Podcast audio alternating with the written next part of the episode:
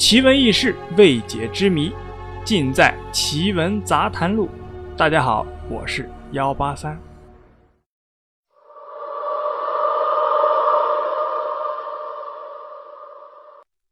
自古以来，天地万物都会生老病死，这本是无法逆转的自然规律。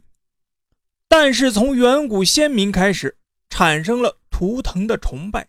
到了三千年前，就出现了各种神仙方术之说，古人渴望长生的想法也就此蔓延开来。渡劫一词随之而出现，以至于如今啊，每当出现狂风暴雨，或者说电闪雷鸣的天气的时候，我们总会戏言：是否有人在渡劫呀？渡劫是中国本土宗教。道教的术语，在道教中啊，叫天劫。天劫呢，就是一个劫数，指灾难或者困难。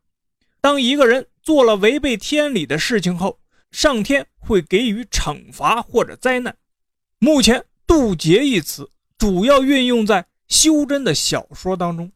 这类小说普遍认为，人可以通过修炼来获得特殊的能力。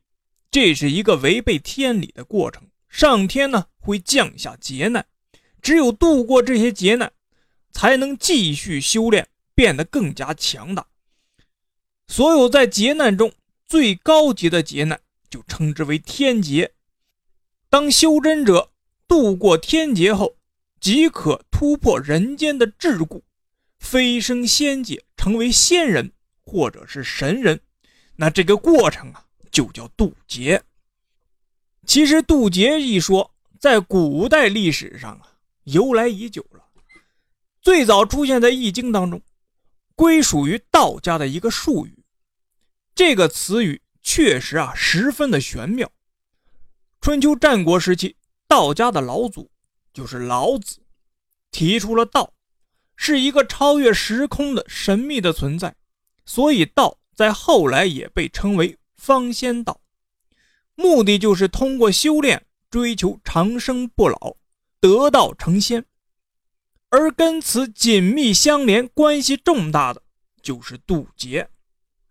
两千多年前，道家认为红尘凡人、芸芸众生属于地界劳苦，一生不过是为了功名利禄。但在道家的眼里，这些都是虚无缥缈的过眼云烟。只有飞升入仙班才是永恒。然而，道家同时又强调啊，这条修仙之路本身就是夺天地造化、险不可测的逆天之举，自然要遭受天谴，所以最终要渡九天雷劫的生死考验。过得了，你就能修成正果；过不了，就会灰飞烟灭。在古籍《神仙传》中啊，也有记载。三界之物皆可通过道法和善果的修行，当达到一定年限之后，就会经历渡劫的考验。这一点与佛家所说的因缘与果报相似。相传很多精灵通常啊修炼几百年，才能达到渡劫的资格，诸如民间所说的九尾狐拜月炼形等等。当然，这些记载。在今天看来，完全是不着边际的传说，但是在数千年前，古人却是笃信不疑，并留下了这些神乎其神的记载。在一九九五年，安徽山林中突现巨蟒，只见它盘旋树上，做跃跃欲试之态。突然呢，无数股闪电从天而降。据目击者表示啊，闪电击落。就是巨蟒飞天的瞬间发生的。无独有偶，在河北省云梦山也发生了一条长约四米的白蛇莫名身陨的事件。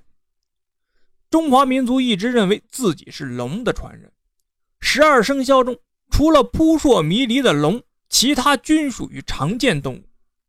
那龙是否存在呢？它是否是渡劫后的巨蟒呢？民间也一直流传着许多这样的故事。话说啊，一位修道的童子随师傅在山中行走，突然一条巨蛇出现在他们的面前，这个小道童吓得后退了一步，刚要张口叫蛇，却被师傅啊一把捂住了嘴。只见那蛇慢慢将身体盘成一个圈，抬头望向师徒二人，随着口中鲜红的信子不断的伸缩，头也不断的轻点，分明是一副有求于人的样子。这个小道童正惊诧的时候，就听师傅开口对巨蛇说道：“莫伤人命，不扰苍生，逢水成蛟，遇海化龙，去吧。”那蛇似乎是听懂了一般，摇头摆尾的示范了一番，才转身缓缓地爬走了。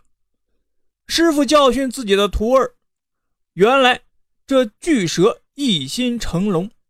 但需要得到修道之人的一句封赠。若是你当时脱口而出说了句“大蛇”，那这条巨蛇这辈子就无法成龙了。他潜心修炼数百年才得一个机缘，却被你一口叫破，以后他怎肯善罢甘休呢？好了，故事啊就是这样。您呢，信则有，不信则无。